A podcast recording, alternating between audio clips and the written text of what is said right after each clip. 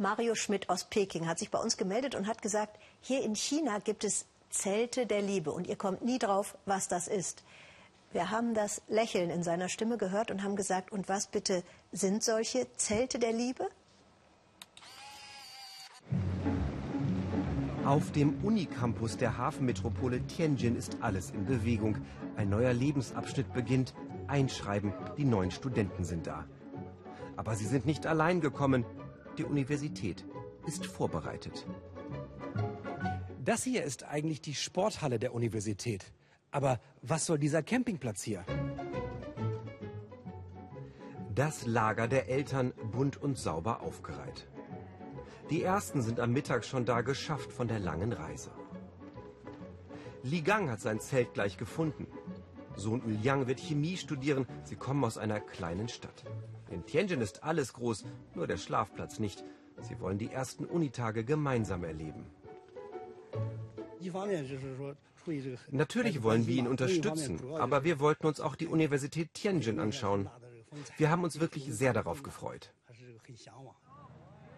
Die Universität Tianjin riesig modern diszipliniert. Ein paar Wochen Militärausbildung sind in China Teil des Studiums.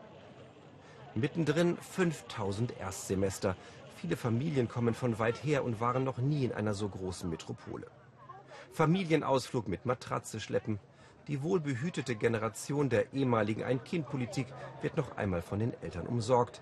Die kommen ganz schön ins Schwitzen. Es geht weiter zum Einräumen. Alle Studenten leben im Wohnheim auf dem Campus. Vier Bettzimmer. Unten lernen, oben schlafen. Mama macht sauber zum letzten Mal. Aber mitschlafen können die Eltern hier nicht. Die Uni stellt daher 700 Zelte auf kostenlos und es werden jedes Jahr mehr.